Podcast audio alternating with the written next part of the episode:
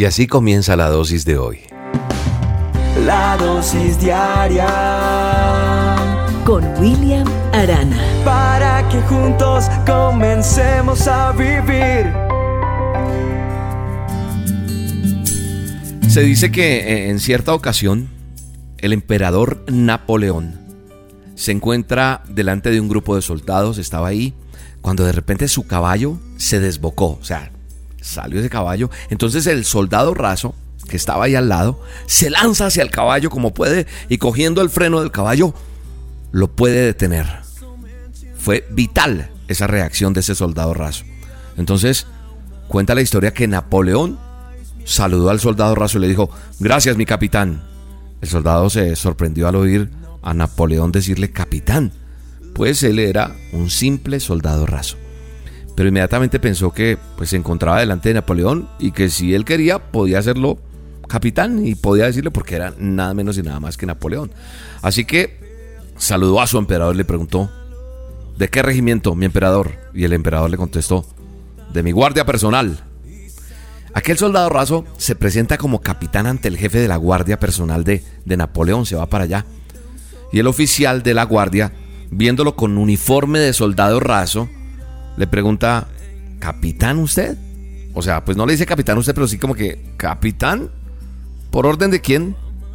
Por órdenes de mi emperador Napoleón, contesta el soldado raso. Repito, el guardia, el oficial que estaba, le había visto su, uniforme de soldado raso. O sea, este man, ¿por qué dice eso? Pero él le contesta, por órdenes de mi emperador Napoleón. En ese momento, deja de ser soldado raso, cuenta la historia y llegó a ser capitán. ¿Sabe una cosa? Este soldado raso, si no hubiese tenido fe a lo que le dijo y declaró sobre su vida el emperador o Napoleón, pues hubiera dicho, no, mi emperador, usted me dice capitán, pero no, mire, yo soy solo un soldado raso, por eso de pronto usted está asustado por lo que el caballo se iba a desbocar, pero se equivoca y usted me dice capitán, no, no, no, yo soy soldado. Y de pronto él había podido tomar esa opción e irse al lugar y haber permanecido siempre como un soldado, raso toda la vida. Y, cuando yo leí esta historia, inmediatamente pensé en que, en que esto era como anillo al dedo para lo que somos nosotros. Porque nosotros por naturaleza podemos ser hijos, como dijo alguien con el que hablé, ah, yo soy fruto de una equivocación. Yo soy fruto de una ira, soy fruto de una desobediencia. O de pronto usted dice, ah, yo realmente no tengo un estatus, no tengo una posición. Pero sabe una cosa, Dios en su infinito amor, en su infinita misericordia, nos ha llamado sus hijos. Y cuando yo miro la palabra de Dios, cuando yo leo en Juan 1.12, por ejemplo, encuentro esto que es un tesoro. Dice, mas a todos los que le recibieron, a los que creen en su nombre, les dio potestad de ser hechos hijos de Dios. Yo no sé si usted ya le recibió o no en su corazón, pero yo, yo ya le recibí. Y él declara en su palabra, ahí dice que, que a todos los que le recibieron y a todos los que le creen en su nombre, nos da potestad y nos hizo hijos suyos. Yo soy hijo del eterno Dios Todopoderoso. Y además de ser hijos de Él, hay momentos de pronto en que necesitamos mirar más allá de la condición en la que estamos.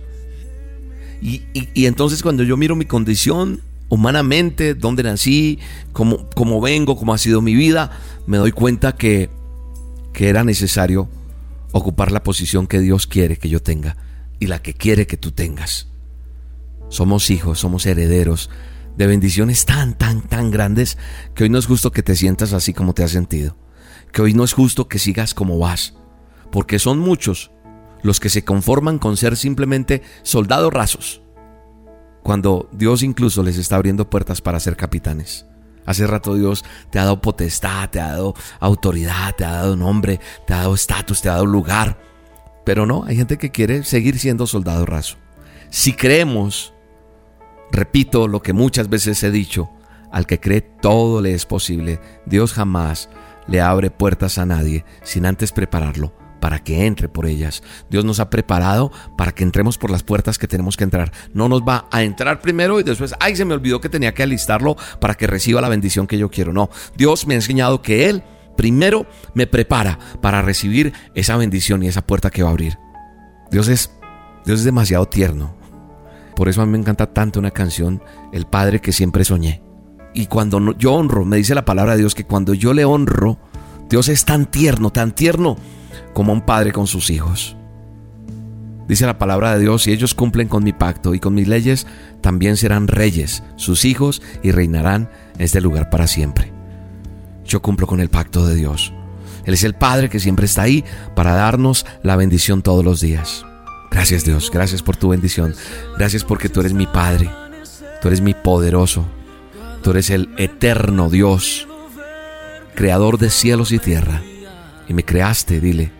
Gracias porque me diste, me diste nombre, me diste lugar, me diste posesión, me diste todo lo que yo soy. Me creaste con este ADN, con este talento, me creaste con, con cosas que a veces no he descubierto, pero que tú me las vas a dar para yo descubrir lo que tú tienes. Hoy te bendigo en el nombre poderoso de Jesús. Hoy declaro la bendición de Dios en tu vida. Hoy declaro sanidad, provisión.